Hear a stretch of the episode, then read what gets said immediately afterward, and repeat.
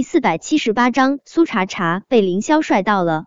刘宁这话显然是把所有的错都推到了苏茶茶身上，他就差说昨天晚上是苏茶茶把孔爵给强了。苏茶茶直接被刘宁给气笑了，他见过不要脸的，还真没见过这么不要脸的。凌霄也被刘宁的不要脸程度刷新了三观，他不屑打女人，但现在他是真的想揍刘宁。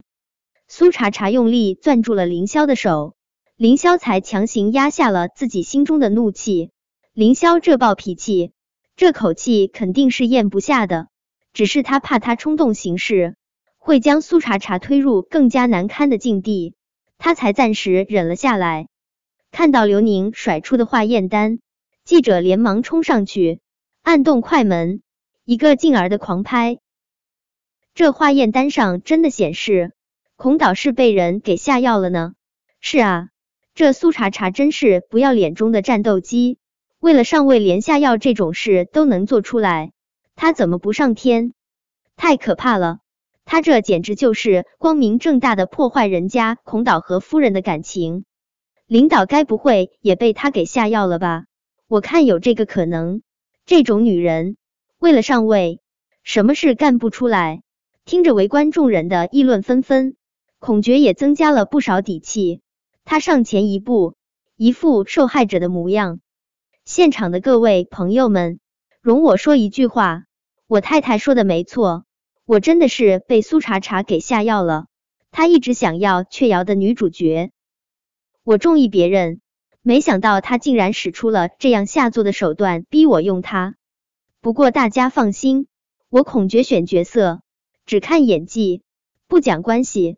就算是他用这种不入流的手段强行爬上了我的床，雀瑶的女主角也不会是他。苏茶茶，你不要脸！孔爵话音刚落，围观的人群中就冲出了一位戴着鸭舌帽的黑衣男人，他手中端了一大盆秽物，不管不顾的就往苏茶茶身上泼去。苏茶茶，你不是脏吗？今天我就让你脏个彻底！这情况发生的太突然。现场的记者们都没有反应过来，短暂的争愣之后，他们连忙疯狂的按动快门，想要记录下苏茶茶最狼狈的一幕。苏茶茶也没有想到记者会现场会忽然发生这样的变故，他的脸色不由得也有些难看。他一直都是要脸的，纵然他遍体的伤痕，但是每一次出现在种公共场合，他都是精致而又骄傲的。他不敢想象，在大庭广众下被泼一身秽物的狼狈。出乎意料的是，那一大盆的秽物并没有泼到他身上，而是尽数泼到了凌霄身上。凌霄转身，他用力护住苏茶茶。此时的他就像是一棵参天大树，能够为苏茶茶遮挡所有的风雨。像苏茶茶坡秽物的这个男人，性格真挺极端的。他端的那个盆子里面有烂菜叶，有臭鸡蛋，还有一些难以描述的秽物。混杂着各种秽物的烂菜叶沾满了凌霄的后背、短发，臭鸡蛋以及一些难闻的汁液滴答滴答从凌霄的脑门上淌下。可西装笔挺的男人，纵然一身的脏污，也无法掩盖他那与生俱来的金贵狂傲、帅。现场所有的人看着此时的凌霄。心中只有这一种感觉，他们还是头一次发现，一个高高在上的男人被沾染一身的污浊，竟然帅的有些惨绝人寰。苏茶茶也被此时的凌霄给帅到了，看着凌霄脸上沾满的污痕，苏茶茶忽然意识到，他似乎从来都没有好好看过凌霄这张脸，幽邃的眸，高挺的鼻梁，薄厚适中的唇。还有那微微上挑、斜似飞扬的眉，这张脸怎么看怎么好看，完全不输战玉成。苏茶茶觉得，他之前可能真的是眼瞎了，他怎么就看不到这么好看的凌霄呢？你特么找死是不是？想到要不是他挡下这一盆秽物，这一盆秽物就会尽数泼在苏茶茶身上，凌霄这暴脾气再也忍不住。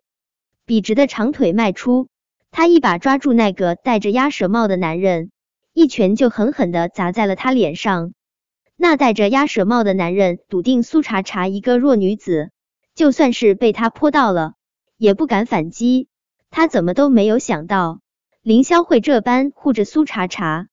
他有一颗愤世嫉俗的心，却没有好身手。被凌霄胖揍，他根本就没有还手之力。打人了，打人了！那戴着鸭舌帽的男人笃定有这么多记者在，而凌霄是公众人物，他做的不敢太过。谁知凌霄却丝毫没有想要收敛的意思，他直接飞起一脚，狠狠的踹到了他的嘴上，揍得他满地找牙。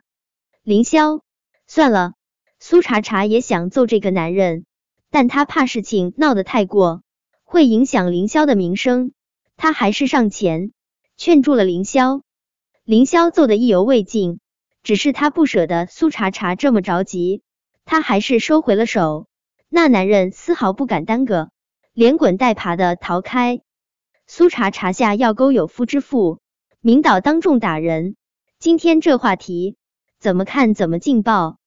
记者们激动的不行，他们争前恐后的冲到凌霄和苏茶茶面前，举着话筒提问：“领导。”你这是冲冠一怒为红颜吗？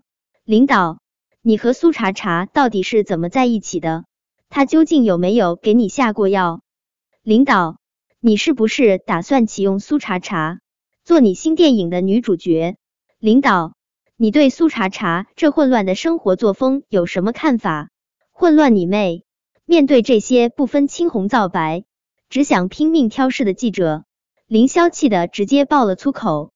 他本来是想要攥住苏茶茶的手的，但是他的手上沾了臭鸡蛋，有些脏，他连忙收回了自己的手。我告诉你们，苏茶茶是我凌霄的女人，以后谁敢再胡说八道，就是跟我凌霄为敌。现场的记者们面面相觑，他们怎么都不敢想，凌霄那样的身份会这么维护苏茶茶这个作风混乱的豪门弃妇。一位一直仰慕凌霄才华的女记者无法接受自己最喜欢的导演中了豪门弃妇苏茶茶的鞋，意难平地向着凌霄问道：“领导，苏茶茶一边想要勾战少，一边还给孔导下药，和他在一起，你不嫌脏吗？”本章播讲完毕，想提前阅读电子书内容的听友，请关注微信公众号万月斋，并在公众号回复数字零零幺即可。